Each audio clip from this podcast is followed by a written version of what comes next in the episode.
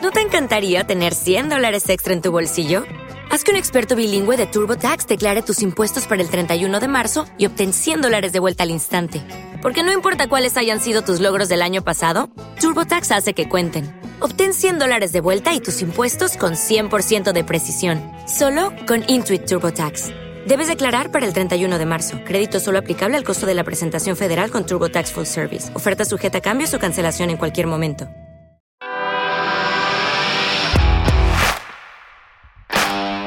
Bienvenido a Esto también es política, el podcast que habla tu mismo idioma, con Mario Girón y Miguel Rodríguez.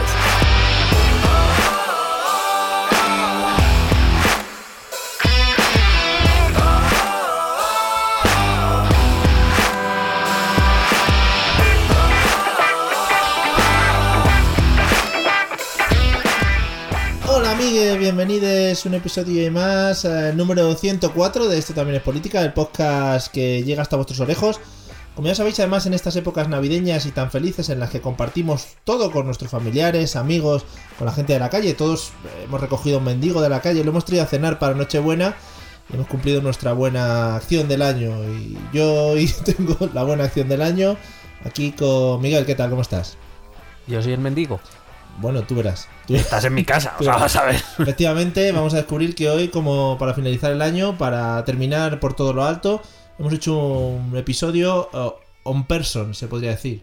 Sí, on people. On people, en vez de online, on in, people. In, in the hood. es que hay que acuñar nuevos términos para que ahora en este 2009-20, de- Sí, sí, se, fecha estelar. se vaya se vaya promoviendo estos nuevos términos y seamos pioneros. Al final, los pioneros son los que ganan la pasta. No, está claro, y nosotros ya nos movemos en unos niveles que, a ver si me entiendes, eh, no podemos estar con la plebe. Claro, efectivamente, efectivamente. Ahí quería llegar. No podemos estar con la plebe y ya tenemos que empezar a destacar en el mundo de la política. Sí que va siendo hora ya. Va siendo hora y bueno, pues eso, lo que vi- viene siendo que nos deis ya el dinero que os sobra de las navidades. Y si queréis, parad aquí ya el podcast y suficiente. Bueno amigos, pues nada, eh, que... mm, Una pregunta te va a Sí. hacer.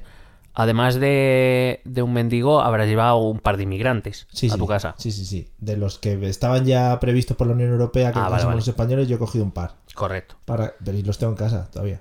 Es- ahí está, no salen ya, ¿no? No, ya no, claro. Ya es que es como cuando tú, por ejemplo, de pequeño ibas al pueblo y te encariñabas de un cordero y luego lo mataban para Navidad. ¿No te ha pasado? Eh, pues eh, no. Bueno, pues has tenido una infancia muy triste. Pues eso pasa lo mismo, luego no les puedes echar de casa. Yo es que a, a mí me pasó con un cerdo. Que en la, en la matanza, no fue en Navidad, en la matanza. ¿Mm? Bueno. Y bueno, pues dejé de encariñarme con animales Qué guay. en general. Oye, me gusta mucho tu casa y siempre lo recuerdo porque suena el flip flis ese de vez en cuando. que te asusta un Como poco. que te pilla prevenido, ¿no?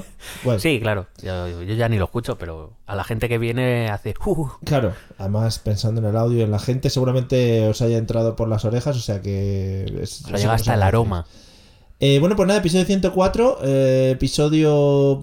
Bueno, después del 100 creo que todos han ido hacia arriba, creo que ha sido un éxito, O sea, todos han sido mejor que los anteriores. efectivamente. Eh, no ha habido peor, o sea, siempre ha ido a mejor. Es que el 100, el 100 marcó un antes y un después en Marco un antes y un podcast, después. En- ya no solo para nosotros, sino en el podcasting en general en España.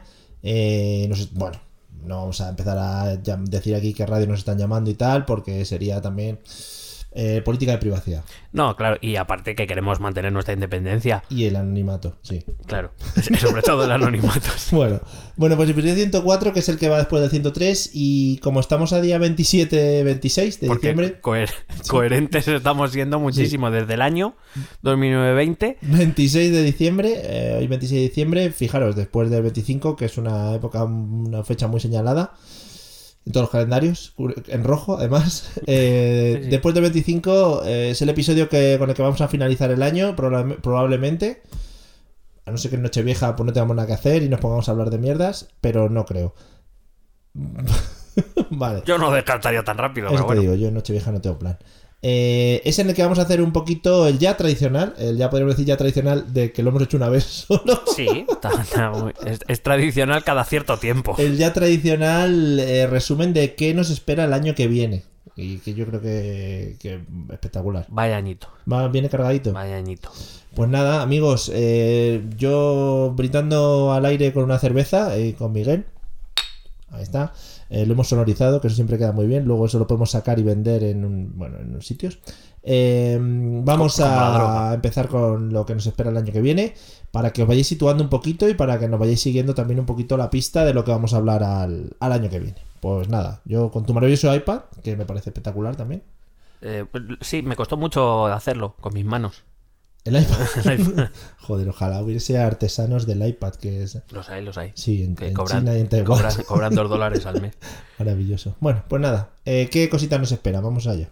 Bueno, pues eso, que como bien has dicho, no va a ser una predicción de lo que va a pasar, sino más bien de los temas de los que probablemente deberemos hablar durante 2020. Sí, eso es. no vamos a empezar ya a jugarnos nuestro prestigio de aciertos eh, ya así de Y primera. después ¿no? de todas las victorias que hemos conseguido, pues ya no... No, yo, eh, va a ser momento de Me retirarnos. voy a separar un poquito de ti, pero no es porque me desasco, sino para que no se, te cuele, me se cuele mucho en mi micrófono tu voz. Que también parece como que me da asco, pero que no. Vale. Em, bueno. Eh, pues vamos a empezar hablando por España. Vale. Si te parece bien, bueno, tenemos un, un tema aquí a la vuelta de la esquina. Eh, empezaremos fuerte con el intento de formar un gobierno, Oh, mamá. quién sabe. Eh, un gobierno, quiero decir, no en funciones, como No, no, hasta ahora. Pero Sí. vamos, que si fuera por Budro, podríamos seguir en funciones toda la legislatura. No, y casi diría que por la mitad de España tampoco es una situación que le moleste Eh, se ha demasiado. preocupado de ello, tampoco. Eh, pues es un gobierno que todo el mundo ya da por hecho, Mm. que está, está fabricado, Sí. eh, que está negociado, que está cerrado.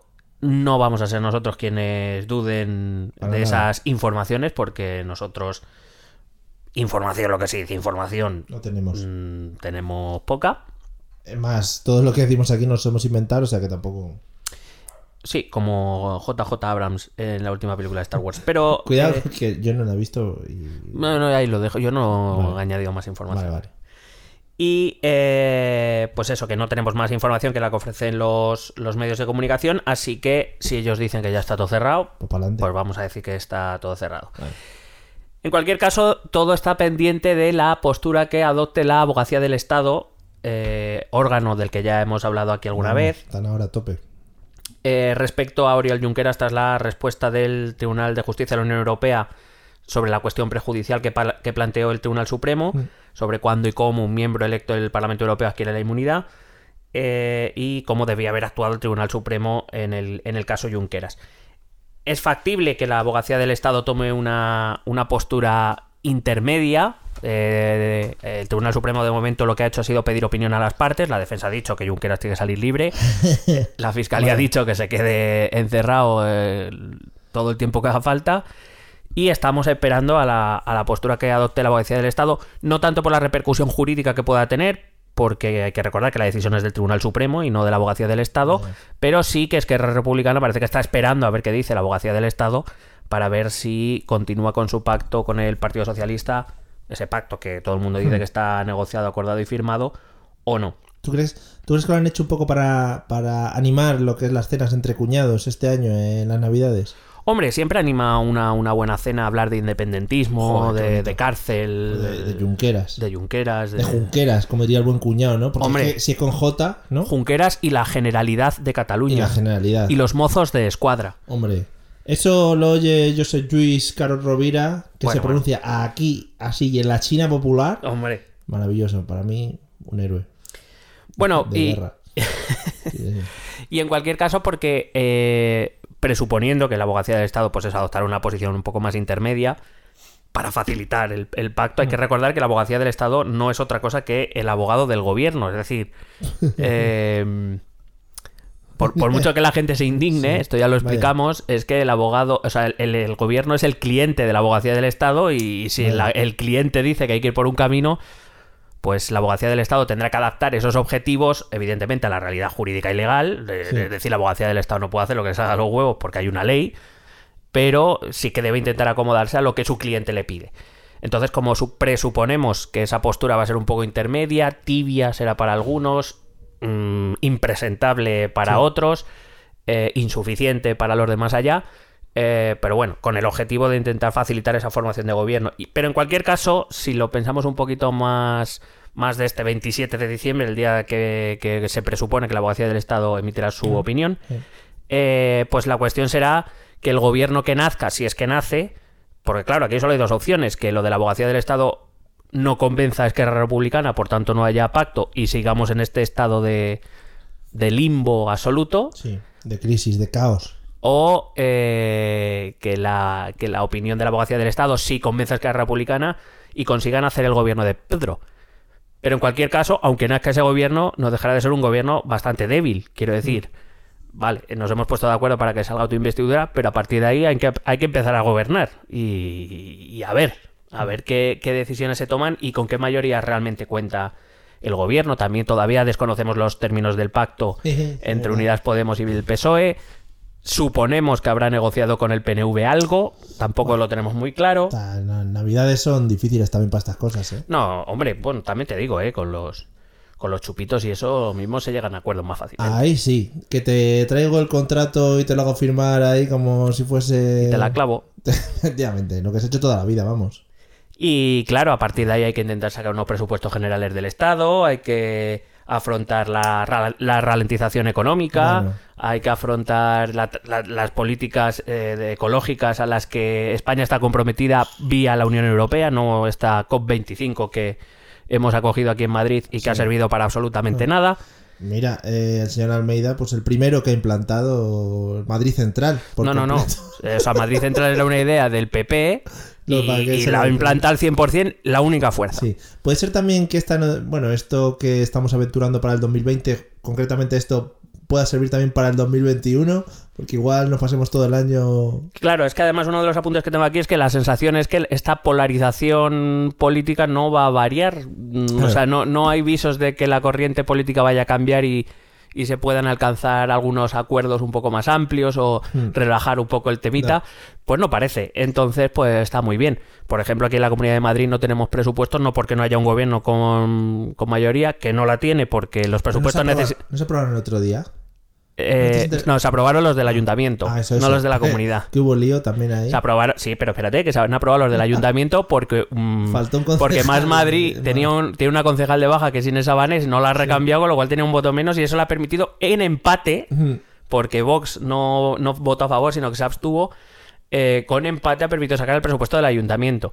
Pero, por ejemplo, nuestra presidenta de la comunidad, Isabel Díaz Ayuso, recuerdo, la que llevaba el perfil de Twitter de Pecas, el perro de Esperanza Aguirre, Madre mía, ojalá. eh, dijo claramente que a pesar de tener una mayoría apoyada en Vox y de poder sacar unos presupuestos adelante, es que no lo ibas a hacer, no vaya a ser que en unos meses haya un ministro de Economía o de Hacienda etarra.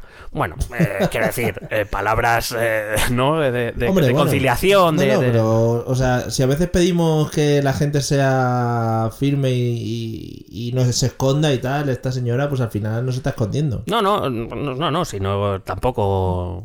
No sé qué decir, no, no se le pide que se esconda, quizá a lo mejor como presidenta de la Comunidad de Madrid, pues se le espera a lo mejor otro lenguaje que no va a llegar.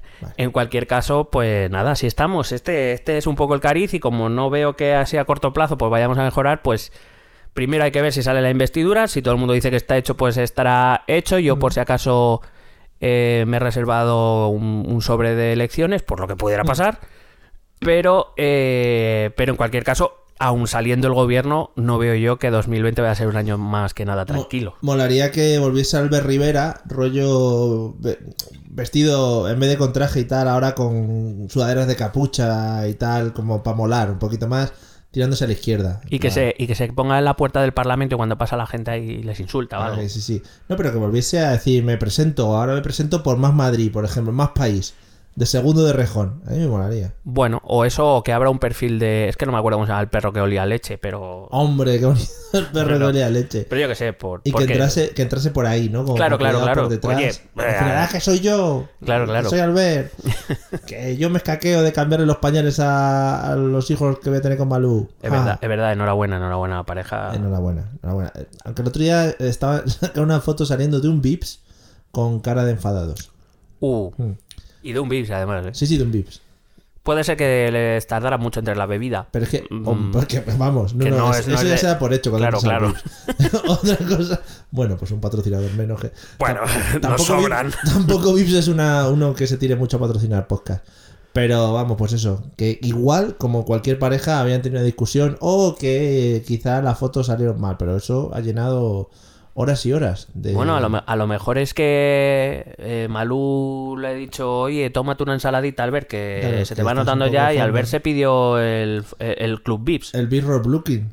O, el Brooklyn, o, o la Pampera, ¿sabes? Hombre, pues sí, por ejemplo. Entonces, pues Malú dijo, así, ese es el ejemplo que quieres dar a tu hijo. Sí. Podría ser también publicidad encubierta nuestra del Vips, pero como somos imbéciles lo estamos diciendo también. Bueno, pues oye, Cada uno piense lo que quiera. claro, claro, esto Libertad de expresión. siempre. Si dejamos a los votantes de Vox, pues Liber- imagínate. libertad, libertad, sin ir a libertad. Bueno, eh, así España en principio tampoco tengo deriva. mucho más porque como no sabemos qué va a salir de, A la de esta investidura, pues ya... Se está notando ya en las calles, ¿eh? Que no hay gobierno.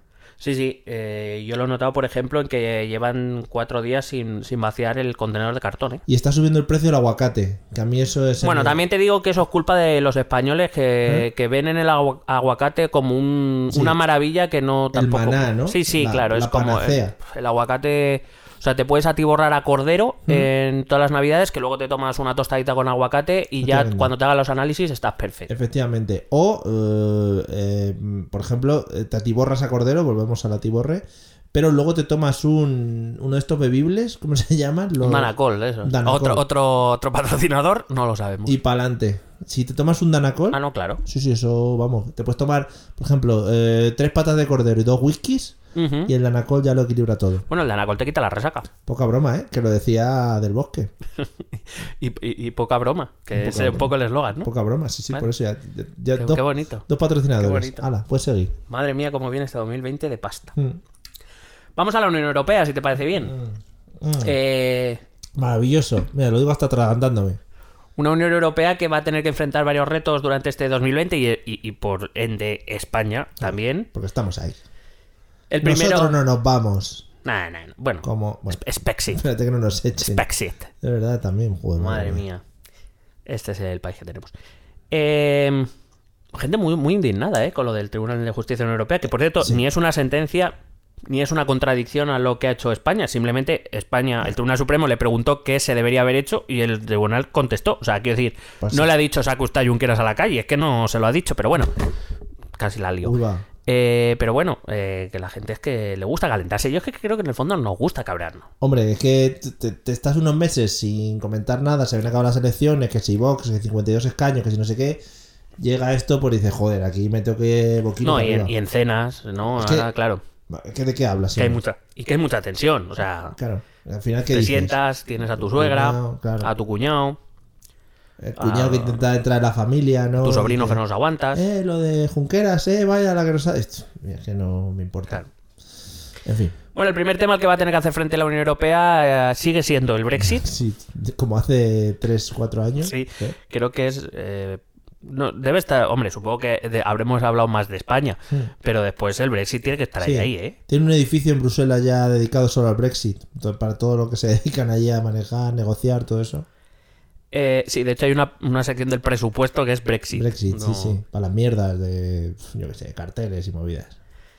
Bueno, pues eh, ya dijimos en nuestro programa 102 Sí, o 3. otro- 103. O en el 100, en el 100 creo que también hicimos Bueno, mención. sí, también, también hicimos referencia que eh, con la nueva mayoría conservadora en la Cámara de los Comunes el acuerdo de salida que Johnson había negociado iba a salir sin problemas. De hecho, salió a los tres días de nosotros publicar el podcast porque Boris esperó. Se- Porque, se escuchó, claro. escuchó.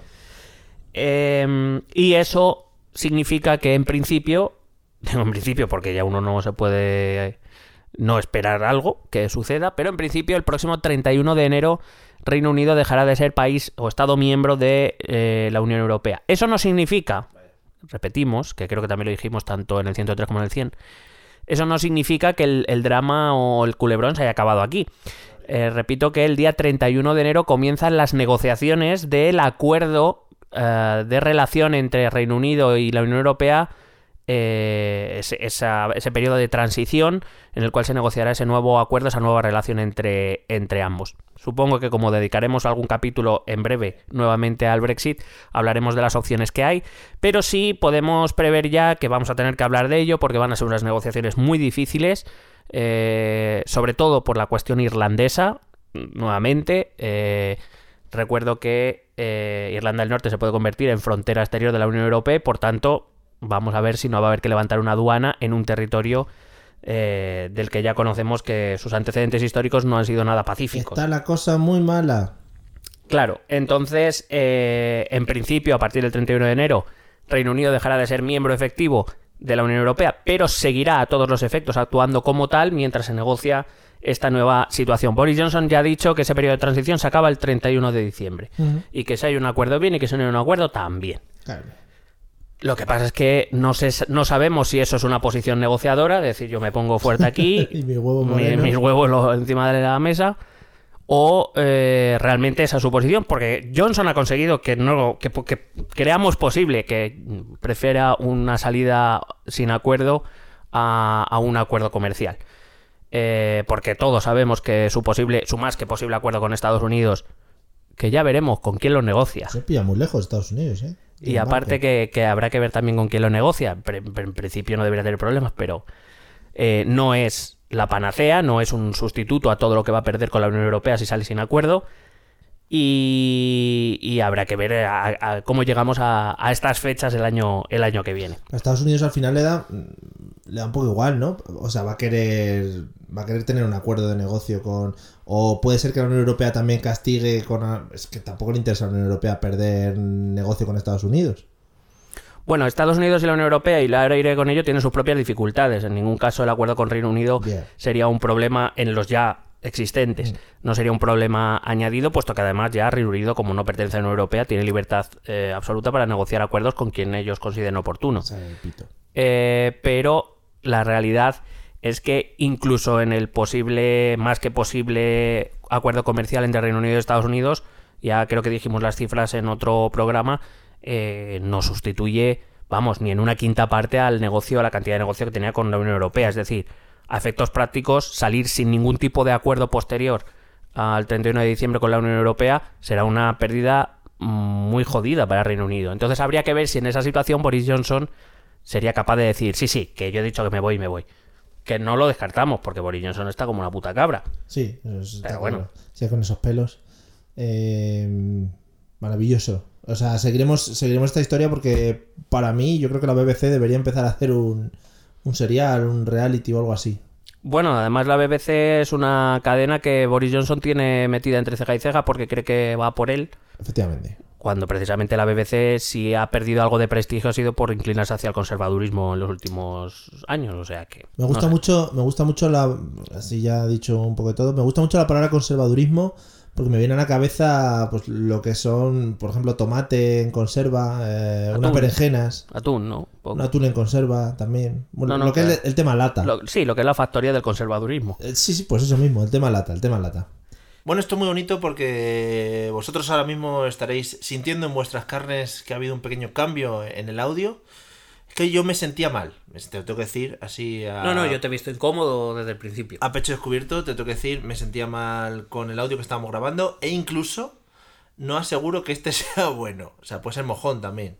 Mm, Bueno, eso ya las cosas técnicas son tuyas. Vale, pues, pues yo esto... Pero vamos, yo contigo a muerte, ¿eh? Preta manger. Eh, Sí. No es que me apetecía o- decirlo. O a porter. Me apetecía decirlo. Bueno, ¿por dónde íbamos? Bueno, estábamos hablando de la Unión Europea y habíamos hablado del primer tema que tenía que tratar, que era el Brexit. Pero también hay que ver que en este año 2020 ya entra en pleno funcionamiento la nueva comisión, el nuevo órgano ejecutivo de la Unión Europea, la Comisión von der Leyen, Guay, de Úrsula. Bueno. Úrsula. Es que me gusta Úrsula como nombre, en general. No, pero joder. como concepto. O sea, ¿te gusta más Úrsula que von der Leyen? es que... Von der Leyen. Von der Leyen. Es que... Es que, si en No, apellido... yo sé cómo me puede destacar Úrsula teniendo von der Leyen. Mm, bueno, porque me recuerda a grandes personajes, no sé, La Úrsula. Corberó, la Hombre, mala de la no. sirenita, claro, es que...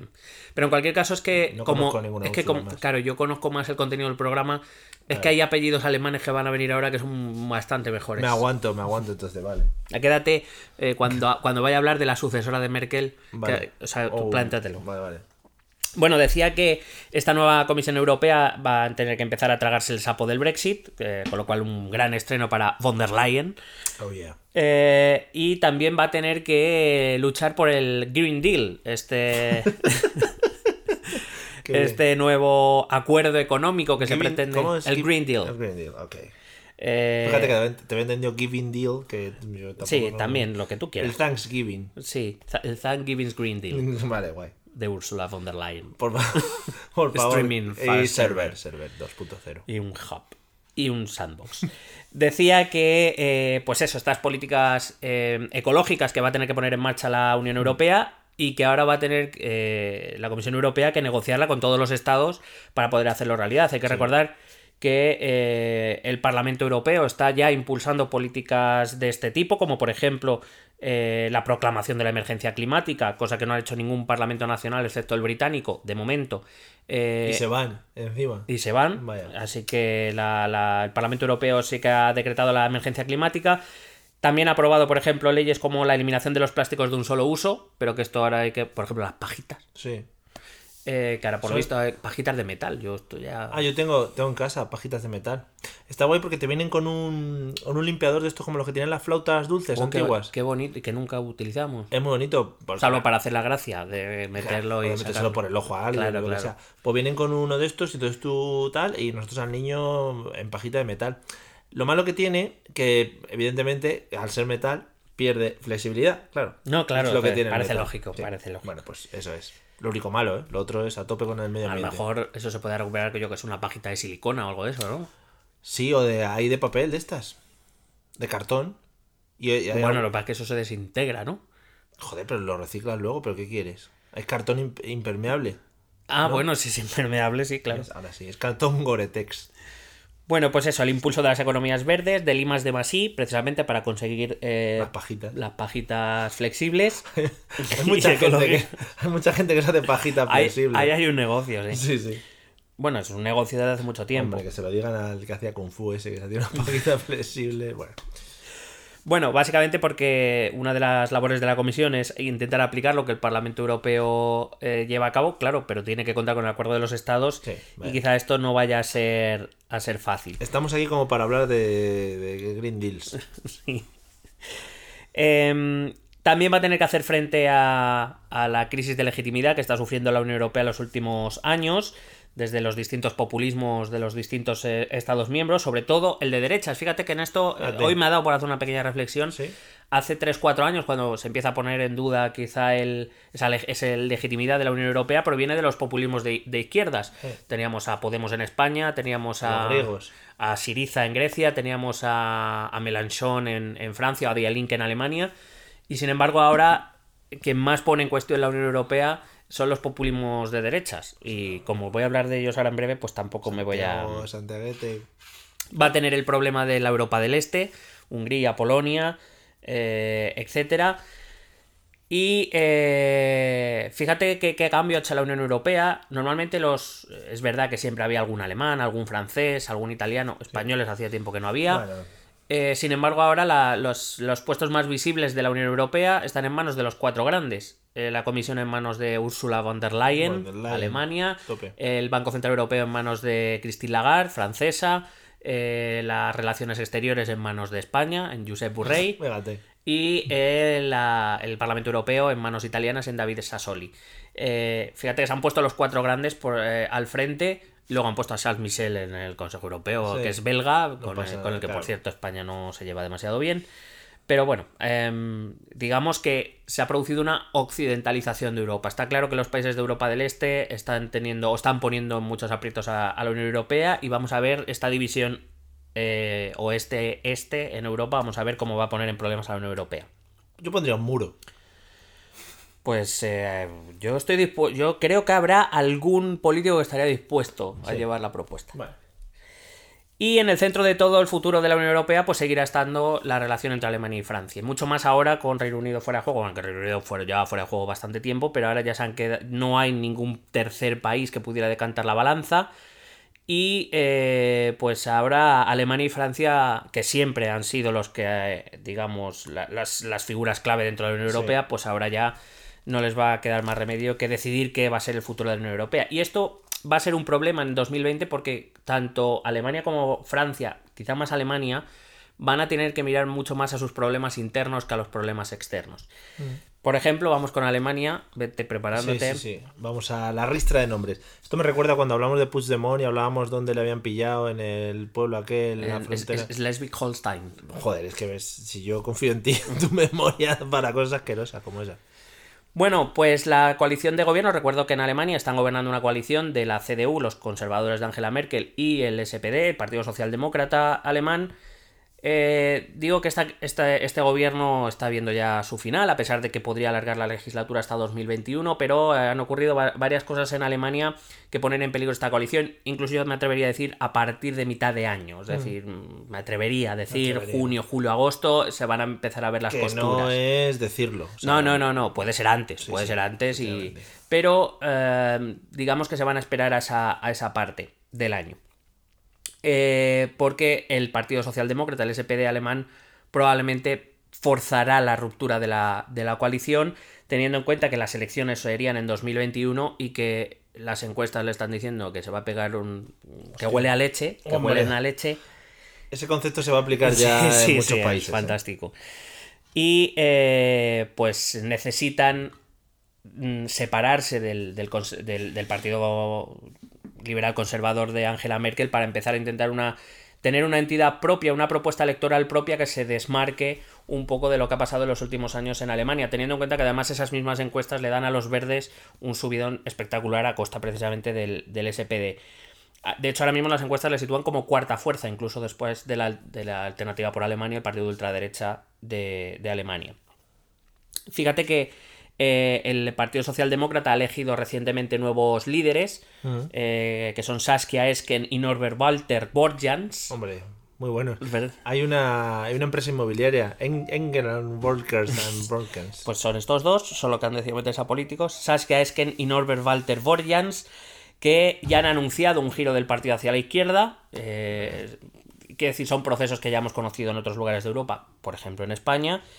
Eh, aunque han dicho que de momento no buscarán los sobresaltos, no buscarán la ruptura inmediata de la coalición, sino que quieren un, un cambio tranquilo, pero sí, desde luego, hacerse un partido más de izquierda eh, y alejarse de esa herencia de la coalición con el partido de Angela Merkel. Pero que como les hinchen los huevos, eso no lo han dicho, pero eso lo han Pero a partir de junio probablemente ya empezarán a forzar A un poco la máquina.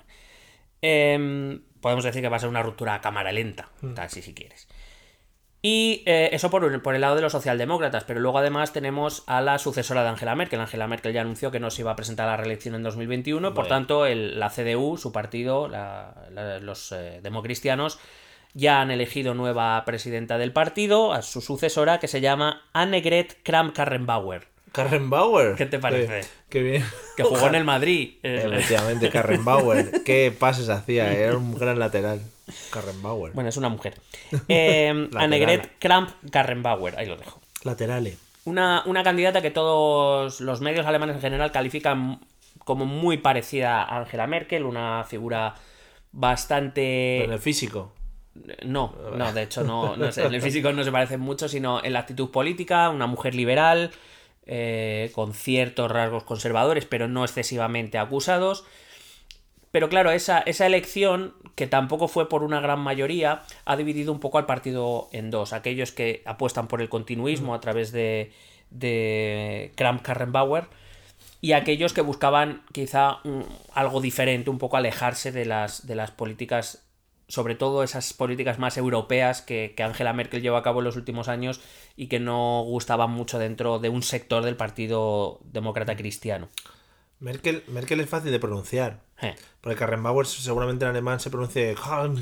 Bueno, de hecho, los. Oh, sí. los- Karrenbauer. Karrenbauer. Sí.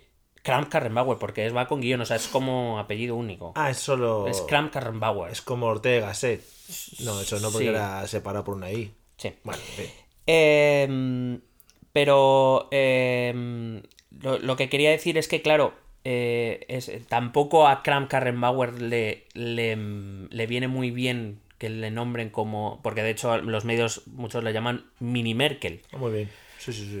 Entonces fenomenal. ella también tendrá un poco que intentar separarse un poco de la imagen, crearse una imagen propia, Mm. que también es una de las cosas que crea duda dentro del partido, y veremos hacia dónde tira. Que esa es otra, aunque tú tengas muy claro, o sea, aunque tú quieras seguir una línea continuista con lo que estaba haciendo Angela Merkel, ¿no? Solo por el hecho de desmarcarte un poco ya va a tener que dar un girito hacia algún lado. Claro, va a tener, va a tener que marcar camino propio, porque si no, eh, bueno, aquí lo hemos vivido mucho cuando eh, se quedó, eh, cuando Aznar salió del gobierno y se quedó como candidato Mariano. Mariano, los primeros ocho años de Mariano fueron, siempre se acusaba de que Aznar estaba detrás de todo lo que el PP hacía y que Mariano no era más que una marioneta. Y no es que no fuera una marioneta, es que no hacía nada en general, o sea, ya lo comprobamos después. Hombre, pero- andaba rápido y eso. Eso sí. Em, pero no tenía las abdominales de Ansa. No, porque andar te- lo que te da son gemelos. Claro. Y los gemelos, por lo que sea, la Men Health no, No lo saca en portada, ¿no? En plan, claro. Vaya gemelazos tiene Rajoy. No, eso no, no llama. Bueno, pues eso y además que hay que recordar que eh, Kramp-Karrenbauer va a tener que hacer frente a la a- a Alternativa por Alemania. Y claro, ahí es donde, eh, claro, Merkel ya tenía una línea muy marcada, tenía una personalidad, un prestigio bastante labrado y ella se lo tiene que labrar. ¿Y, y cómo va a afrontar esta amenaza? Mm, Siendo la sombra o, o la o mini Merkel, pues no, no tiene muchos visos que pueda conseguir frenar a la ultraderecha. Que va a girar hacia la derecha, va a, va a apostar por políticas más europeístas, más eh, liberales, menos conservadoras. Y ahí es donde viene un poco. Y claro, este 2020 es precisamente el año que tiene Kram Karrenbauer para empezar a hacerse una imagen propia. Claro. Con lo cual, y supongo que además de que el SPD va a tirar hacia la izquierda, veremos hacia dónde tira la CDU. El resto de Europa supongo que estará pendiente de este giro también porque influye sobre todo en la Unión Europea. Bueno, la, la Unión Europea, eh, ahora mismo la Unión Europea está en manos de Francia, ahora mismo. Es verdad que Macron va a tener que hacer, perdón, Macron va a tener que hacer una, una, mm, una mirada mucho más profunda de sus problemas internos. Hay que recordar que las- se la están liando parda cada dos por tres, con los chalecos amarillos, con la reforma de las pensiones, que se está liando parda. Pero es verdad que él tiene un gobierno internamente que él controla y que se puede hacer cargo de, los, de, los, de las cuestiones internas y él mirar más hacia, hacia el mundo, porque él como presidente de la República Francesa tiene eh, poderes en las relaciones internacionales de Francia. Y ahora mismo Macron la, la está liando un poco parda. Dijo hace poco que la OTAN cada vez estaba quedando más obsoleta, que el futuro era la fuerza eh, militar europea, es decir, está marcando posiciones frente a Estados Unidos, Sí. cosa que no ha sentado muy bien a algunos de sus socios, por ejemplo Alemania. Eh, etcétera, etcétera. Entonces, lo que, lo que pasa es que ahora mismo no hay una Alemania que le esté haciendo de contrapeso, y ese quizás es el riesgo, otro riesgo para la Unión Europea. Están viniendo arriba. Claro. Em, E hilando con esto, Macron, por cierto, tiene una buena piedra de toque que es en el próximo marzo. Hay elecciones locales en Francia. Y para Macron, Macron se ha puesto como objetivo conseguir la alcaldía de París, que es como muy simbólico. Actualmente no en manos del él, Partido Socialista. para No, no, no, no, partido, claro, digo, para su que partido. ser presidente, No, no, no. Y, y presidente Bueno, de él, la pod- él vecinos. podría. Pero, eh, como digo, se ha, se ha fijado ese objetivo y si su partido consiguiera la alcaldía de París, que es más, más simbólico que otra cosa, pero Sí, bueno. eh, sería un reforzamiento claro a sus políticas, Mm. Pero habrá que ver, porque París ahora mismo, la alcaldía, las- la última encuesta es verdad que la había hace ya tiempo, pero está muy abierto todo entre Partido Socialista, porque la, la alcaldesa Ana Hidalgo está muy bien valorada, Mm. pero se, está, se ha metido el Frente Nacional también a, a saco las encuestas, está la República en marcha, vamos a ver por dónde salen las cosas. Se pueden llevar a Almeida allí a que ponga Texas en Notre Dame, que le molaba mucho lo que remodelar la catedral. sí, con, con árboles muertos y quemados. Eh, la Comisión von der Leyen también va a tener que afrontar la posible recesión económica, o la más que posible recesión económica, o al menos la ralentización, Mm. la difícil relación con Estados Unidos, eh, eh, chungo, la en relación con la... El, el principal problema, porque a lo mejor la gente no lo sabe, el principal problema que ahora mismo están teniendo eh, Estados Unidos y la Unión Europea viene por dos fuentes. La primera, la instalación de la tecnología 5G, que la Unión Europea está dejando en manos de China y no de Estados Unidos. Sí. Es, es una- un gran problema para Estados Unidos. Es verdad que la Unión Europea tampoco se quiere quedar solo en manos de China y está jugando un poco con eso. Nos van a colar todos los virus, los chinos, ahí ya verás. Y eh, el otro gran problema viene a ser los impuestos que se están intentando imponer en muchos de los países europeos. Aquí en España también se han anunciado a las grandes tecnológicas como Google, que evidentemente dañarían mucho a la economía China, sí, estadounidense. Sí, sí. Eso es la alerta y esto que están ahí. La Comisión von der Leyen también va a tener que, como te he dicho antes, como te he adelantado antes, hacer frente al auge de la ultraderecha europea. y sobre todo anticomunitaria, eh, que, tiene, que, que no tiene visos de desaparecer en el corto plazo, sino incluso de aumentar, porque mucha gente ha dicho, bueno, más o menos ya está todo controlado, está Has estabilizado. levantado el brazo derecho así como para arriba cuando estabas diciendo, ¿eh? Bueno, Vale. por lo que pueda pasar. Yo me voy entrenando. Eh, por ejemplo, Le Pen. eh, es, es ver- es verdad que no hay presidenciales hasta 2022, pero Marine Le Pen eh, ahora mismo en las encuestas está por encima de Macron. Sí. Muy poquito, está en 28 y Ya, 27,8, pero pero, vamos, pero, que- pero que sigue ahí, que que no ha desaparecido. Sí. Marine Le Pen. Y recuerdo que en, en marzo hay, ele- hay elecciones eh, locales y vamos a ver qué poder gana ahí el antiguo Frente Nacional, que ahora se llama, bueno, eh, Resambla Nacional o algo así, bueno, no sé cómo se llamen ahora. Eh, Salvini, que tuvo, rico, el, Salvini. que tuvo el mal. Sí, pero me refiero que como que la gente se ha quedado muy tranquila. Le Pen no salió en Francia, Salvini ha salido del gobierno, es verdad, calculó como el culo, ya lo dijimos nosotros, calculó con el culo y ahora mismo está fuera del gobierno. Pero este año, en, en, eh, no sé si en primavera o en verano, hay elecciones a ocho regiones italianas en las cuales tiene muchas posibilidades de quitar al Partido, Demócrata, al Partido Democrático, que recuerdo que ahora mismo está en coalición de gobierno con el Movimiento 5 Estrellas, y, y de ganar poder territorial que ahora mismo no tiene. O sea que cuidado que Salvini ahora mismo está un poco calladito después de la que lió, pero que, que, que no, la Lega no ha desaparecido del, del mapa. Alternativa por Alemania sigue creciendo las encuestas en, en Alemania. Eh, recuerdo que quedó hasta, vamos, eh, me parece que fueron las elecciones del Lander de Turingia, donde nunca había tenido una representación y quedó segundo y llorando que no ganó a la, a la CDU. La ultraderecha ya gobierna en Hungría con Orban, gobierna en Polonia, que va a tener elecciones en, en marzo, abril, eh, y que probablemente reeditará la mayoría del, del PIS, El PIS, el tope con el PIS, siempre. del Partido de Ley y Justicia. Puede que en febrero haya elecciones en Eslovaquia y Y no hay no, pocas posibilidades de que el partido de extrema derecha llegue al poder. Y allí, Eh, reforzando el grupo de Visegrado, estos cuatro países, Hungría, Polonia, Eslovaquia y Chequia, donde la ultraderecha está creciendo mucho y que es un poco un grano en el culo de la Unión Europea, esto hay que decirlo. sí, sí. Así que, y, y digo que no tiene visos de desaparecer porque nos vamos a encontrar una recesión económica, eso es un caldo de cultivo fantástico yeah. para este tipo de partidos, sobre todo si lo seguimos combinando con la, con la migración que, que seguirá llegando a Europa y además con esa, esa ralentización económica que puede perjudicar a esos países de Europa del Este por esta política del Green Deal que te he dicho antes, esta- estas políticas que, que buscan reducir la, la contaminación, sobre todo en el, en el sector de, la, de las manufacturas y de la, y de la industria, y que es don- a los que más le perjudican porque la industria europea está en el este europeo. O sea que... mm, de todas maneras, eh, con el tema de la, de la recesión y todo este tema del auge de estos partidos, eh, por ahí van a poder tirar mucho. Es decir, eh, todo el tema, porque los eh, al final los, eh, los gobiernos van a tener que tirar por lo del cambio climático y tal. Eh, estos partidos van a decir, mira, el cambio clim- climático me la suda si la gente se está muriendo de hambre, si hay recesión económica, lo que sea. No, el mensaje es muy, es muy claro. Yo voy a dar trabajo a los míos y me la suda a contaminar más, Claro. contaminar menos. Contamina claro. tú menos. A mí que me Claro, estás contando. Yo voy a, voy a envolverme en plástico si hace falta para pasar el invierno. Al fin y al cabo es una red de las reclamaciones, por ejemplo, que, que dificulta mucho la incorporación de India a los pactos climáticos. India, que, que ahora mismo es el país que, que está más creciendo en A emisiones.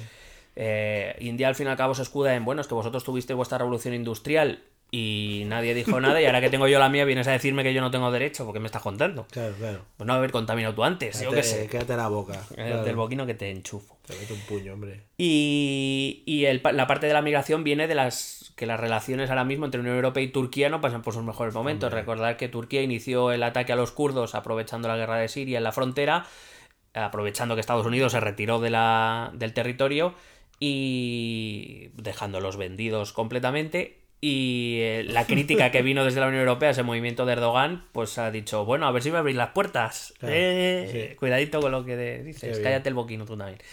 Tonto, Entonces, pues nada, von der Leyen tiene un futuro magnífico. Muy bien, tiene un añito maravilloso ahí para, para echarlo, para echar, para echar la tarde, vamos. Así que supongo que hablaremos mucho de la Unión Europea. Hombre, también. ojalá solamente por repetir von der Leyen y que en algún episodio yo tenga que poner como título von der Leyen. Y Kram Karrenbauer, en el mismo título. Ojalá, porque eso seguramente que no posiciona bien en ningún navegador ni nada, en ningún posicionador. Porque nadie lo va a como tal. buscar, pero- Gran Kandenbrauer, bueno, ya me he trabado. Iba a decir las dos juntas, pero no. Bueno, otro de los grandes temas de esto también es política y que va a ser de muchísima actualidad durante 2020 va a ser Estados Unidos. Estados Unidos. Antes de que empiece con Estados Unidos, tengo que reseñar que en el iPad maravilloso que está sosteniendo Miguel ahora mismo con su mano izquierda, eh, cada título lo ha pintado con la banderita correspondiente. Y eso, vamos, a mí me parece un lujo, un lujo. Pero básicamente porque puedo. Hombre, efectivamente, efectivamente, porque tengo un, un iPad que pinto colores. Y, Claro, me da, me da colorcitos, me da cositas, pues yo lo utilizo. Barras y estrellas, ahí que me ha pintado al lado del título. Bueno, las estrellas no, pero. No, porque no, porque no. Tampoco a tanto detalle, digamos. Espera, ¿quieres que lo haga ahora? Para un no, momento. no, no, no, Ah, vale. Estados Unidos. Bueno, que sin duda alguna va a ser lo que va a marcar todo el nivel internacional en 2020. eh, que son las elecciones presidenciales estadounidenses, que se van a celebrar, ya tenemos fecha, el martes 3 de noviembre. La turra de este año va a ser. Madre mía, allí sí que tienen turrón. Y eso, eso iba a decir que van a ser las elecciones estadounidenses y todo lo que las rodea, porque eh, recordemos que, por ejemplo, en el Partido Demócrata estamos ya en primarias, ya estamos eh, Ah, haciendo debates presi- Estamos ya en cuartos de final. Estamos en, en debates que las primarias empiezan en febrero, o sea, empiezan ya con los caucus de Iowa, eh, y que ya es un no parar hasta noviembre, o sea que... Me molan mucho los debates en los que salen 60 posibles candidatos. Bueno, ya poco a poco vas a ver Va menos, poco a poco, de aquí a, a mes y medio, dos meses, ya vas a ver bastantes menos. Em, pero digo que no solo la, la propia dinámica de las elecciones estadounidenses, que son así, que, es- que duran un año y pico desde que se inician las primarias, eh, sino todo aquello que le va a rodear. Primero hay que recordar que partimos de un Congreso demócrata y un Senado republicano. En las elecciones de 2018 de mitad de mandato, los eh, demócratas ganaron la mayoría en el Congreso. Eh, y es verdad que desde 2018 parece que la sangre a- a- volvió al Partido Demócrata después de la salida de Obama, después del, del fracaso de, de Clinton. Muy bien. Ya, gracias. es que yo soy muy de martes y 13 y todas sus putas mierdas. Venga. Bueno, después del descalabro de Clinton parecía que el Partido Demócrata se había quedado que no así, atontado. eh, y, y ahora parece que desde las elecciones de mitad de mandato la sangre volvió principalmente por, por eh, dos razones. La primera por la, la- el recuperar eh, el, el Congreso para los demócratas y sobre todo por su presidenta Nancy Pelosi, que también sé que es un nombre que te gusta mucho. Madre mía. La- eh, lo está petando como regalo esta Navidad de la Nancy Pelosi nueva. Nancy Pelosi que está llevando una, una actividad Tienes que política muy... aprender a afeitarla. Nancy Pelosi. Bueno, Venga. las políticas de Nancy Pelosi. Eh, Nancy Pelosi que está llevando una actividad política muy intensa, teniendo en cuenta que es una mujer mayor, que ya desde luego no va... Me, me explico, me explico. me explico. Teniendo en cuenta las limitaciones como vieja, pues. No, no, decía claro. al contrario. Ah, vale, vale. Al contrario, que a ella, a ella le suda todo el coño ya. o sea, ella claro. va a, to- a por todas porque le da igual. Yo en 10 años estoy ya criando malvas. Mira, me fumo aquí un cigarro. No tiene- La laca la echo al aire. Venga, que me la suda el plástico. venga. No tiene. No, pajitas de plástico, Claro, por favor, coño, tres en cada cubata. Claro, y una me la tiro. Que decía que no, precisamente por, por lo contrario, Nancy Pelosi ha llegado a la presidencia del Congreso, no tiene ninguna expectativas de poder ser alguna vez candidata presidencial o de cualquier otro tipo, con lo cual a ella Claro. lo mismo le da choque 80 y ha dicho un impeachment por mi coño, vamos Claro. para adelante. Es como las señoras cuando. Las señoras tienen más prisa. eh, Las señoras mayores tienen más prisa en los supermercados. Porque les queda menos tiempo. También tienen que aprovechar Claro, el tiempo que les queda. Entonces van con más prisa y por eso se cuelan. O sea que si alguna señora mayor se os quiere colar, ser compasivos y pensar en eso. Y llamadla Doña Pelosi. Y feliz Navidad a todos, ¿eh? Y a eso se le unió que en esas elecciones de mitad de mandato eh, los demócratas ganaron la mayoría porque eh, se presentaron en, en, en muchas circunscripciones políticos y políticas, sobre todo muy jóvenes, Politiques. eh, políticas muy jóvenes que le han dado como un nuevo impulso al partido. Eh, Quizá el mayor símbolo, el más conocido en redes sociales sea Alessandra Ocasio Cortez, que AOC, Eh, oh, ya, es como eh, pero que hay, hay varias políticas demócratas, eh, hay dos musulmanas, o sea, quiero decir, políticas muy jóvenes que vienen con muchas ganas, con mucho ímpetu, que son del ala quizá un poquito más animada del Partido Demócrata, sí. un poco sí, más sí. seguidores. Bueno, eh, Alexandra Ocasio Cortez ya de hecho que daba su apoyo a, a Bernie Sanders, esa Mm. promesa joven. Pero, pero un poco pasó con Obama también, ¿no? Un poco No, refresco. no, no, no, no, no. Pero Obama, vamos a ver, Obama supo aprovechar muy bien que era, era que, era un, que era un negro de broma. O sea, que decir, no era, no era negro del todo. Un negro pijo. Pero me refiero que es- estas, estas Pero políticas... tenía a su abuela en África, que yo he Claro, visto claro. a Calleja Hombre, y a, entrevistarla. y a Trump pidiendo los papeles de que era americano. Es verdad. Qué que- tiempos. Qué tiempos aquellos. Pero que recuerdo que eh, eh, esta, esta nueva generación de. Sobre todo políticas, porque quizá la- quienes encabezan el movimiento son cuatro mujeres, dos de ellas, repito, musulmanas, eh, Ocasio Cortés de origen hispano. eh, y la otra es negra. Sí. Me refiero como representantes de minoría que, que han venido con, con mucha fuerza, con mucho ímpetu, no es que estén consiguiendo, o sea, quiero decir, forman parte de la mayoría demócrata y le, le han dado un poco de vida y quizá eso ha hecho que el Partido Demócrata sea visto o percibido de una forma diferente desde 2018. Pero no nos engañemos, los principales candidatos ahora mismo son Joe Biden, 76 años, ex vicepresidente con Obama. Elizabeth Warren, que sí que es del ala izquierdista, aunque se ha declarado capitalista, es decir, no como Bernie Sanders, que se considera socialista. Elizabeth Warren, 70 años, Bernie Sanders, 74 y le ha dado un. o 78 y le ha dado algo a la patata hace poco. O sea, quiero decir que son los principales candidatos. El Frente Juventudes. sí. Claro, y quizá esa puede, ese puede ser un, un problema a la hora de afrontar las presidenciales. Pero sí que es verdad que el Partido Demócrata parece que ha recuperado algo, algo de vida, está llevando a cabo una intensa actividad legislativa en el Congreso, ha puesto en aprietos en muchas ocasiones al, al Partido Republicano, por ejemplo con el impeachment. Quiero decir, las actuaciones de Trump eh, van a tener que obligar a los republicanos a decir sí, sí, lo que Trump ha hecho ha estado bien, el impeachment no tiene sentido. Y eso de cara a las primarias y a los debates electorales que puedan ocurrir cuando ya se proclamen candidatos, cuidado que no sea un arma interesante para los demócratas. Y, eh, y volvemos a ese impeachment, al melocotonazo, Oh, sí, sí, sí. que va a marcar todo este, este tiempo. Eh, presumiblemente ya enseguida eh, se aprobará el impeachment por parte del Congreso y acudiremos a ese famoso juicio en el Senado y ahí habrá que ver. Evidentemente vamos a darlo por perdido para los demócratas. Sí. Eh, A Trump le suda un huevo esto, ¿no? bueno, Trump, eh, Vale. Sí, precisamente justo de eso te quería, te quería decir que, que la, la campaña que se prevé de los demócratas no va a ser tanto anti-Trump. Trump es que le puedes lanzar toda la mierda que quieras, es que le resbala, si es que le da igual. Quiero decir, no puedes decir nada peor de Trump de lo que ya se ha dicho. Si ya se lo lanza el mismo. Y sus votantes, pues son los que son. La cuestión es intentar hacer una... Y lo que yo creo que va a ocurrir por parte de los demócratas, si fueran medio inteligentes, es hacer una campaña antirrepublicana. Sí. Es decir, ante el- eh, de- eh, dejar ante la ciudadanía americana quizá más moderada, dejar en evidencia que el Partido Republicano defiende cosas como lo que hace Trump. Porque lo, lo que hace Trump ya lo sabemos todos, ya se ha atacado, no va a salir nada. El impeachment en un 99% no va a ir a ningún lado. Eh, pero, um, quiero decir, Trump no es el enemigo, a pesar de que vaya a ser presumiblemente el candidato republicano. Digo presumiblemente, con casi toda seguridad. Entonces la idea, la idea es que tienen que convencer a la gente en vez de atacar a su oponente. Claro, ahora, ahora hablaré un poco de las elecciones y, y demás. eh, pero, pero tienen que hacer una campaña antipartido republicano, no anti-Trump. Y yo creo que es por ahí por donde deberían tirar. El principal favorito para proclamarse candidato sigue siendo Joe Biden. Repito, este ex vicepresidente de 76 años, eh, ex vicepresidente con, con Obama, que además ha sido el principal perjudicado, el que le han puesto en el foco. Joe Biden en los, en los debates demócratas, he tenido oportunidad de ver un par de ellos, eh, es lamentable.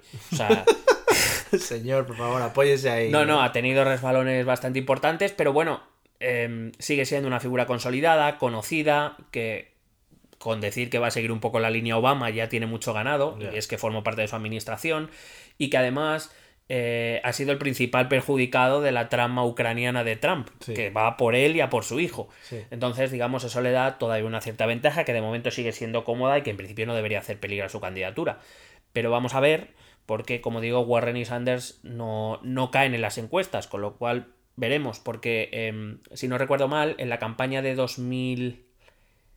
2008, Clinton iba 12 puntos por encima de, de Obama antes de empezar los, las primarias y mira cómo acabó, o sea que Ya, ya, que tampoco, Todo puede pasar. tampoco nos volvamos locos. Todo se magnifica.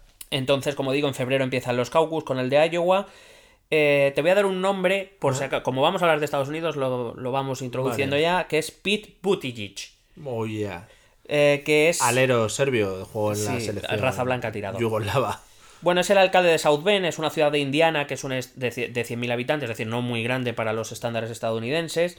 Es de tradición. eh, eh, Indiana es un estado republicano, su gobernador es republicano, sus dos representantes en el Senado son republicanos, es decir, que es un mérito que un demócrata haya conseguido una alcaldía, por pequeña que sea. Tiene 37 años, que contrasta mucho en su juventud y en su edad con los tres principales.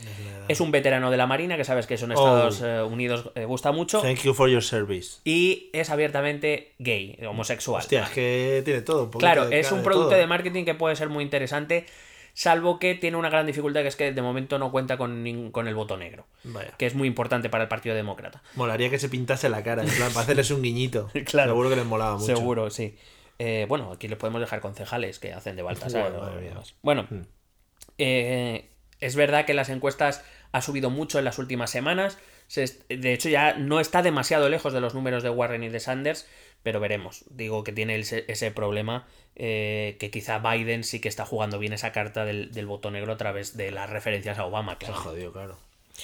Eh, sí te avanzo que hablaremos de las primarias el día 3 de marzo, que es el día del supermartes. Hombre, es que eso mola un montón. Aunque solo sea por decir la palabra supermartes. Supermartes. Supermartes, sí. Yo, es que me lo estoy viendo ya en la televisión. Rótulos ahí. Oh, mega Tues- Tuesday, Super Tuesday. ese. Super Tuesday. Vale, ok, joder, pues, pues es la hostia puta. Bueno, pues es el Qué día. mal, joder, qué mal hablado. Coño, también, ¿no? Hostia, O ya. sea, claro. Joder, habla bien. Sí, venga, coño. coño. Eh, te decía que ese supermartes quedará muy despejada la elección. a- a Ni la- te, ni te supercasas ni te superembarques, también te digo, ¿eh? Hombre, claro. Ese día no cojas el Titanic. Mm. Eh, decía que ese 3 de marzo pudiera llegar a ser que ya la, la candidatura demócrata esté más que decidida. Sí. Oh, Pero nos vamos a curar en salud y vamos a decir que ahí se va a quedar ya todo muy despejadito Vale. y que probablemente sea el 28 de abril el, el día en que se decida final. A pesar de que hay, hay primarias, em, Sí, hay elecciones hasta, rato, hasta el todo el 6 de junio, me parece recordar. eh, pero el 28 de abril seguro que ya estará decidida la candidatura. eh, así que iremos hablando de ello durante el año. Porque en el otro bando está Donald, ¿no? O sea, o... Bueno, nadie duda, a estas alturas nadie duda que Donald Trump será el candidato republicano, pero fíjate que en el Partido Republicano han obligado... Pero, pero, ¿quién? O sea, hace cuatro años. No, no, no, ¿quién- no lo decir nadie eso? esto. Claro, por eso te digo. Que hay que recordar que... Un, seg- un segundo, perdona. Eh, no estamos en el corte inglés, aunque suene puerta abierta, ¿eh? También hay que decirlo porque se ha escuchado. Bueno, pues ya está, esa es mi aportación ahora mismo. Suena una voz de mujer diciendo puerta abierta, pero nuestro, bueno, pues ya está. Bien, No pasa nada. y cerrando heridas. Decía que eh, nadie a estas alturas duda que Donald Trump va a ser el candidato republicano, pero fíjate que ha ocurrido una anomalía a la que, evidentemente, con todo el tema del impeachment y, y lo de Ucrania y lo de la guerra comercial con China y con Europa y con no sé qué, pues no ha quedado muy. No, ha- no ha sonado mucho, pero la realidad es que el Partido Republicano, en el Partido Republicano ha ocurrido una anomalía y es que con un presidente electo y reelegible eh, se han tenido que abrir primarias porque se han eh, propuesto candidaturas alternativas a la de Trump. Evidentemente, mm, a día de hoy no tienen ningún viso de llegar a ningún lado, pero ya el simple tío. hecho de obligar a abrir primarias, pues es, es- es algo mm, poco típico, ¿no? En los partidos norteamericanos, donde los, si es un presidente que además eh, lleva, ha ganado unas elecciones, lleva cuatro años gobernando y tiene posibilidad de ser reelegido, normalmente no se suele disputar la candidatura. Sin embargo, pues ha habido un par de locos que han decidido obligar al Partido Republicano a abrir eh, las primarias. Sus razones tendrán también los muchachos, ¿eh? No sé. Y aquí la cuestión que nos vamos a jugar a final de año es si Trump va a volver a ser reelegido. Uh, mamá. ¿Tú qué crees? Joder, que sí. A ver, cuando hablábamos de Trump lo flipábamos un poco por, joder, un tío que viene ahí de todos estos mundos, además en televisión, tal, pero ¿cómo van a elegir a este flipado? Trucutru. Y saliendo con lo del muro y con toda la peja que contaba aquella cuando, cuando las elecciones. O sea que también me mola mucho por esperar un poco a ver qué va a contar, ¿no? En las próximas, en, eh, en la campaña electoral que va a haber ahora, qué próximas mierdas se va a inventar, ya verás. Y en los debates, sobre todo si sale Biden, con este tema de Ucrania, Ya esos debates pueden ser súper interesantes. Yo creo- Nada para aclarar ninguna medida política, pero simplemente es hablar... Una de, la- una de las cosas que puede proponer eh, que anexione a Reino Unido con Estados Unidos. ahora. No lo descartes. Eh. Nueva, nueva, y que va nueva poner- Inglaterra. Que ya tiene a un clon gobernando, ¿no? Allí. Ahora que ya he colocado a Boris, ahora ya anunciamos la anexión. Bueno, pues efectivamente los medios estadounidenses ninguno duda de que, que, eh, que Boris iba a decir que Donald tiene muchas sí, Donald tiene muchas opciones de revalidar su, su victoria de 2016 porque al fin y al cabo es una cuestión de lógica. Quiero decir, sus apoyos son básicamente los mismos. Los estados del medio oeste, hombre blanco, trabajador, que lo ha pasado mal con la crisis, que lo sigue pasando mal con la crisis. Además, ten en cuenta que con toda la crisis comercial con China, eh, sus, los puestos de trabajo de la industria siguen estando más o menos en el mismo lugar, igual que la Unión Europea, con lo cual, como no parece haber cambiado su base de apoyo, pues parece difícil que, eh, eh, o sea, que decir, nadie duda que los mismos apoyos que tuvo en 2016 los va a tener en 2020. Sí, pues siguen estando. Y entonces los demócratas tendrán que inventarse algo para poder superarlo. Hmm. De hecho, incluso Donald Trump se puede permitir perder hasta dos estados medianos Hmm. y seguir ganando las elecciones. Con lo cual, los demócratas van a tener que luchar mucho, sobre todo en esos estados obreros, más la zona de, de- de Michigan eh, y la zona de. Bueno, el medio este lo tiene perdido, o sea que eh, va a tener que luchar ahí por, por intentar sacar todos los estados medianos y pequeños que pueda, porque lo va a tener bien, bien jodido. Con lo cual, mm, todo Vamos, huele a que vamos a tener eh, cuatro años más de Trump, aunque veremos cómo va funcionando la campaña y, y- y yo que sé, a lo mejor sale a a, ver- lo mejor sale este Pete Buttigieg y le gusta mucho a la gente. A ver qué lía también, ¿eh? Trump, porque si mete alguna liada ahí en la campaña, eso da un giro de la noche a la mañana. Bueno, y, y en la política en general. En general, sí, efectivamente. Eh, digo que además de- del tema de las elecciones, las primarias, el impeachment, vamos a tener que sobre la mesa la guerra comercial con China. Eh, es verdad que, que han negociado y han avanzado las negociaciones en las últimas semanas, pero hay varios puntos conflictivos en las negociaciones. Eh, por ejemplo, el tema del 5G con la Unión Europea es algo que Estados Unidos el 5G. no lleva bien. Y luego está el tema de Hong Kong, por ejemplo. Hace poco el Congreso eh, consiguió aprobar una ley que, em, digamos, una ley declaración que, que defendía los derechos humanos y democráticos en Hong Kong. Sabemos todo lo que está pasando en China y Hong Kong, las protestas y demás. Y además fue firmada una orden ejecutiva por el presidente Trump, o sea que eso a China tampoco le, le ha sentado muy allá, con lo cual em, el, el propio Trump ya ha dicho que lo mismo sería una buena idea posponer cualquier tipo de acuerdo hasta después de las elecciones de noviembre, bien porque gane y entonces ya tendrá manos libres para hacer lo que quiera, y además en su última legislatura, porque él no podría ser reelegido, con lo cual va a poder hacer lo que le salga de los Ah, huevos, cuidado. o bien porque haya perdido, de hecho, ese marrón que se lo coma otro. Con lo cual, eh, veremos, veremos cuál es la postura que adopta China, que de momento, en su línea de los últimos años, eh, va un poco de vosotros montar los pollos que queráis, que Sí. iré yo haciendo lo que, lo que vaya queriendo. Habrá que mirar también las relaciones Estados Unidos-Unión Europea, como he dicho antes, las relaciones con Irán, que se están complicando. Eh, está empezando a haber algunas protestas en Irán, hay elecciones, entre comillas. Elecciones. Hay sí. elecciones, me parece que en febrero, en marzo. Eh, las relaciones con Corea del Norte, que Donald También, Trump la ha vendido como un gran éxito de su presidencia y en realidad cuatro años después, aparte de hacerse un par de fotos con Kim Jong-un, pues no ha conseguido gran cosa. Quiero decir, el otro sigue haciendo sus pruebas nucleares, se sigue poniendo fino a gambas y... Pero igual los misiles ahora se los compra Estados Unidos, que también es un cambio. No creo, Vale. no creo. Eh, y también está el tema de Afganistán, que no sé si sabéis todos vosotros, a quienes Vos- estoy mirando ahora vosotros. mismo, vosaltres, que eh, se está intentando negociar con el gobierno talibán para llegar a una pacificación en la zona, con lo cual Sí. veremos a ver, a ver por dónde. y si no, pues sale. bomba, pues bomba que te crié y ya está. Y por supuesto, no me quería olvidar de las relaciones entre Estados Unidos y Rusia. Hombre, lo que Recuerdo- es relación tradicional. Recuerdo, y ya están empezando a asomar en los medios estadounidenses el miedito otra vez a la interferencia rusa en las elecciones. Estadounidenses. Hombre, ahora que se pueden hacer fake news y cambiar la cara de alguien y poner la voz de otro y tal, los rusos se van a hinchar. Se van a hinchar. Así que ahí estamos, ya veremos lo que nuestro gran amado líder Vladimir decide. Ojalá, ojalá lo pete. Te cuento rápidamente algunos otros temas que pueden ser de interés y Ok. ya nos vamos a cenar. Vale, sí, no, no, maravilloso. Las cosas claras y el chocolate espeso. Bueno, un punto importante, sobre todo porque ha empezado a destacar a finales de este año, va a ser América Latina, América Latina. donde vamos a tener una Argentina que ha cambiado Ah, de pues línea son fenomenal ahora los de argentinos, línea política, una vuelta al kirchnerismo, eh, protagonizando un cambio político que recuerda un poco al de 2003, la gran crisis de 2000-2001 Sí. con De la Rúa en el gobierno, un liberal conservador que, que llevó a la mayor crisis argentina de las últimas décadas. Acabó en 2003 con la victoria de Néstor Kirchner Mm. y después de Cristina Fernández de Kirchner, que ahora es vicepresidenta del gobierno.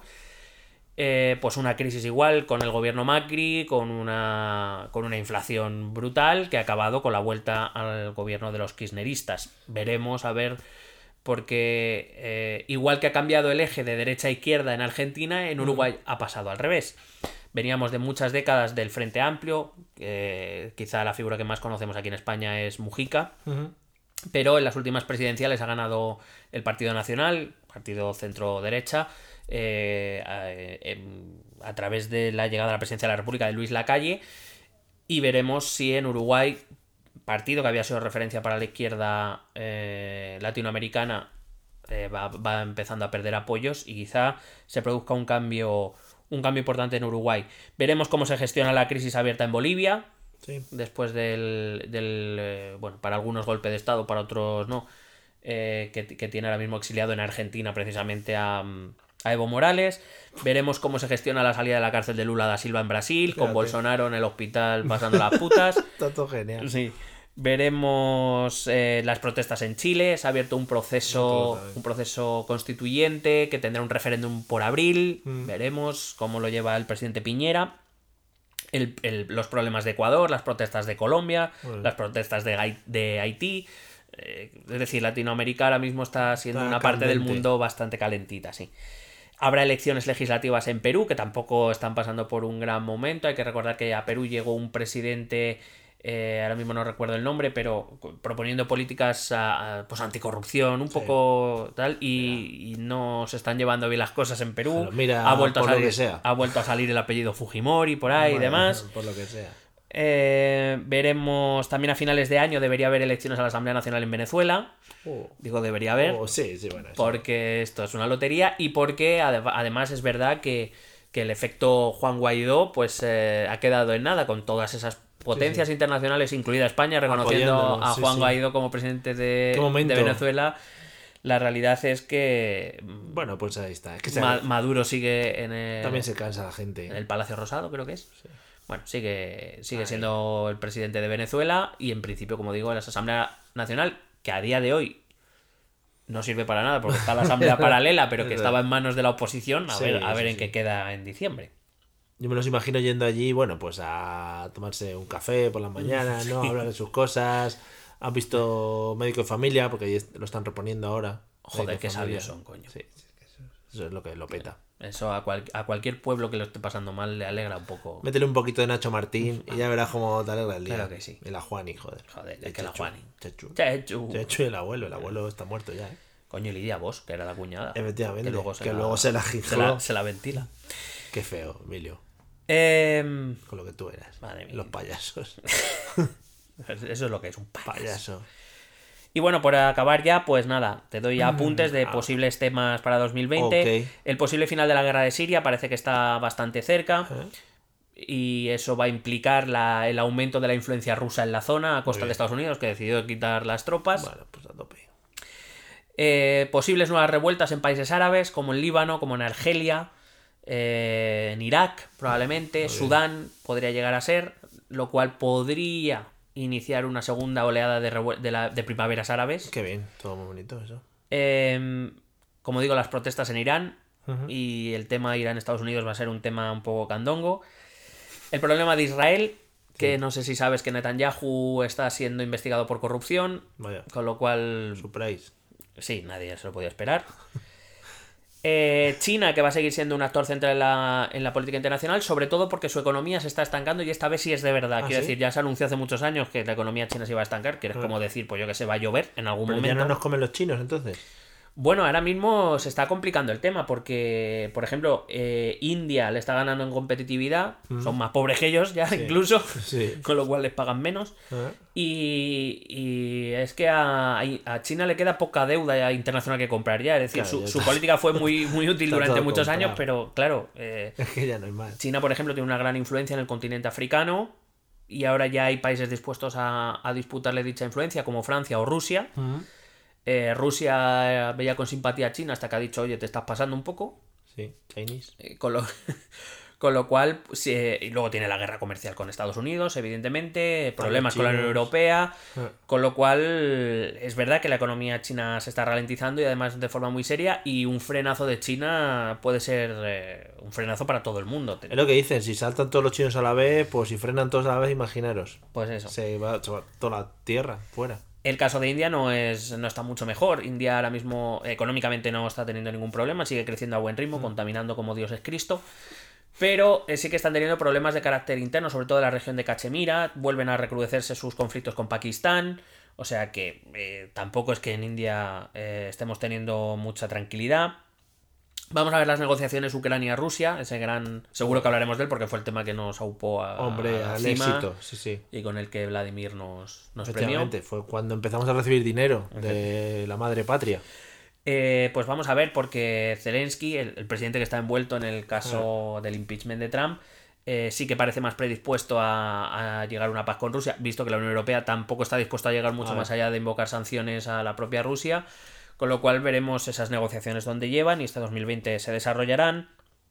Veremos también eh, que quizá África aquí no va a llegar, pero ya estaremos nosotros para contarlo. África se va a convertir en un protagonista a nivel global. Se producen elecciones. Veremos hasta qué punto comillas. son democráticas, hasta qué punto influyen en la marcha de, de- de más de 11 países dentro del continente africano y sobre todo porque el 1 de julio entra en, en vigor el, el- el acuerdo de libre comercio más grande del mundo en cuanto a países. Son 54 países africanos que han decidido abrir una zona de libre comercio entre ellos para intentar eh, movilizar o activar la economía africana Sí. eh, y protegerse un poco de las, de las influencias exteriores. Pero también es un pacto que está ahí en el aire porque muchos países todavía no lo han ratificado y en teoría el 1 de julio empieza el camino. Creo que están todos los países de África excepto Eritrea. Con lo cual es algo muy ambicioso, algo que podría cambiar un poco el futuro del continente, pero como digo, todavía está muy en el aire, así que probablemente lo traigamos también al Muy bien. Y hasta aquí. No more. Hombre, si te ha parecido poco... Está bien, está bien, está bien, porque hay un resumen de lo que es el planeta Tierra Sí. en sí, ¿no? O sea, Yo lo he intentado lo mejor que podía. podríamos hablar de, yo qué sé, la conquista de la Luna, que puede ser que tiremos por ahí. 2020 no está planeado. El otro día hablaban, no sé en qué programa, seguro que en algunos gilipollescos, porque yo solo veo programas gilipollescos, Ujú. que los rusos van a llevar armas ya en los. eh, cuando vayan. Los- en los cohetes. Los cohetes. Los cohetes. Porque cuando Van bajan. a llevar, en los cohetes van a llevar machine guns. Van a llevar machine guns, porque por lo visto cuando aterrizan, aterrizan en una, en una zona en la que hay unos osos que por lo que sea no les gusta mucho el contacto con el ser humano y con las machine guns pues les tienen que dar un poquito de cerita a los osos. ¿sabes? Pero hombre, llevarán tranquilizantes, ¿no? Sí, sí, tranquimacines y se lo dan así en la boca. Dice, oso, abre un poquito la boca y luego te echo un poquito de agua. Bueno, pues nada, estaremos muy atentos a todos estos temas porque nos interesan a nosotros, a vosotros, a Planeta Tierra con lo de las pajitas Hombre, y las machingas. Y joder, es que la palabra machingas es que es la puta mejor palabra que puede haber. eh, vamos a ver cómo hacemos un capítulo que sea machine guns, von der Leyen y Crown Karrenbauer. Vale, joder, qué guay, qué guay. Eh, Y pajitas. y pajitas en general. Podéis ha- haceros las pajitas que queráis. Eh, escuchemos los métodos de contacto que son lo mismo de siempre. Yo siempre lo repito e incido en ello. Porque pues, si es que si lo pero, cambias. Pero cada vez que los escuchas hay un matiz nuevo. Claro, tú vas descubriendo cosas nuevas. Hmm. Como cuando te lees ese libro que te has leído 10.000 veces, ¿no? Y Sí, pero un hay una, una frase que dices, Hostia. He cambiado yo y por eso el significado Claro, es o, distinto. mm, o, joder, esta frase la han escrito nueva, ¿no? Igual es tu hermano que la ha pintado a boli Claro. de abajo. Claro. Escuchadlos, que ya veréis qué bonitos. ¿Quieres preguntarnos algo? ¿Proponernos algún tema? ¿Exponernos tu opinión?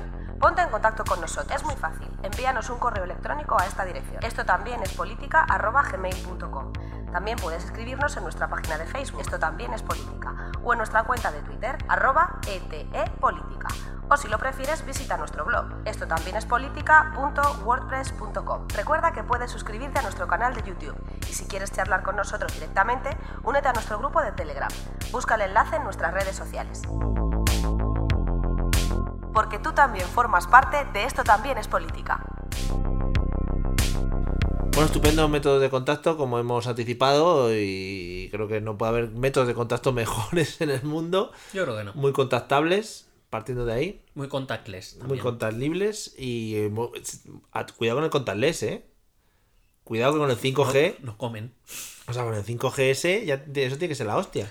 Pagas de contactless de aquí al supermercado, pero sin salir de casa. Te Efectivamente, llega. efectivamente, está la señora cajera, hace, hace un movimiento así con la mano con el datáfono y tú haces otro movimiento con la tarjeta y ya llega.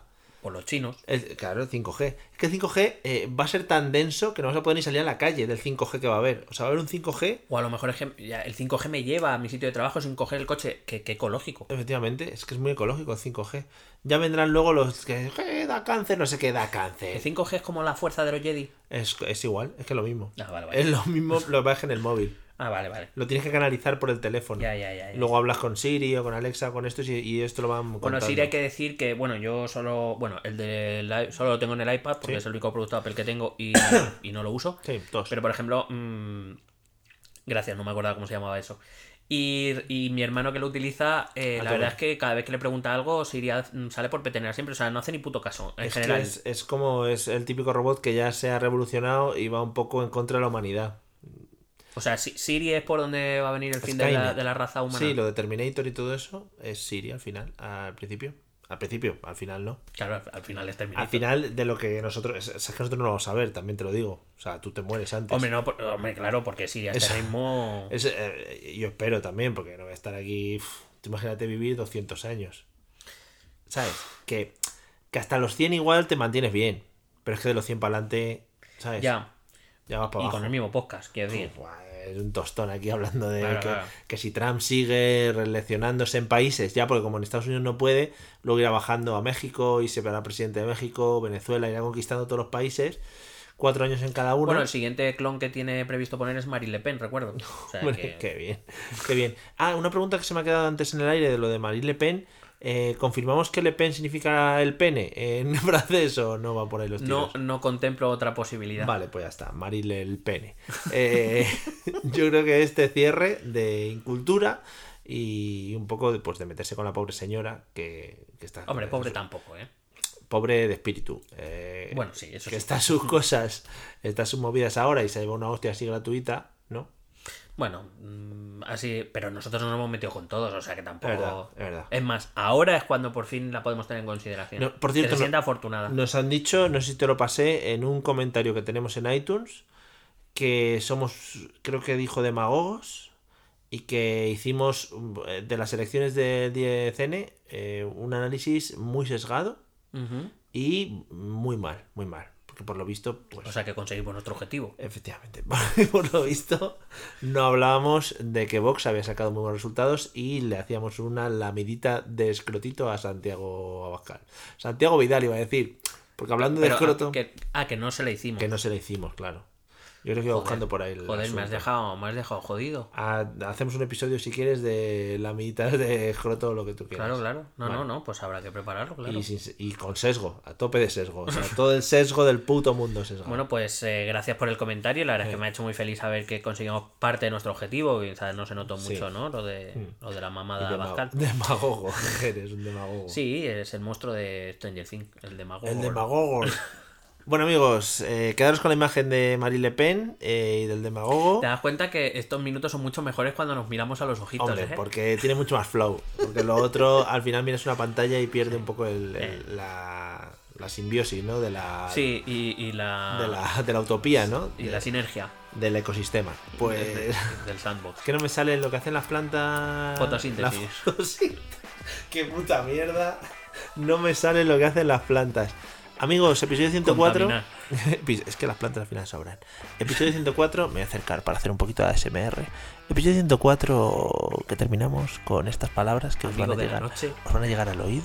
Y nada, espero que os haya gustado y nos vemos en el próximo episodio. Súper agradable. A cascarla. Adiós.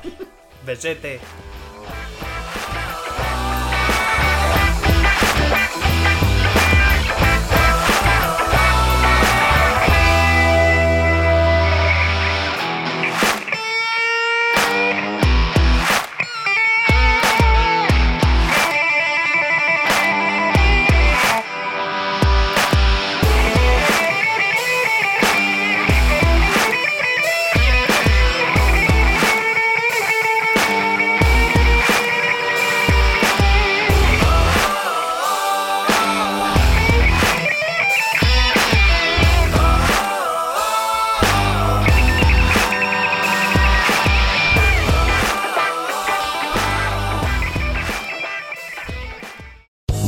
Land Casino asking people what's the weirdest place you've gotten lucky? Lucky? In line at the deli, I guess? Aha, in my dentist's office. More than once, actually. Do I have to say? Yes, you do. In the car before my kids' PTA meeting. Really? Yes. Excuse me, what's the weirdest place you've gotten lucky? I never win and tell. Well, there you have it. You can get lucky anywhere playing at LuckyLandSlots.com. Play for free right now. Are you feeling lucky? No purchase necessary. Void where prohibited by law. 18 plus. Terms and conditions apply. See website for details.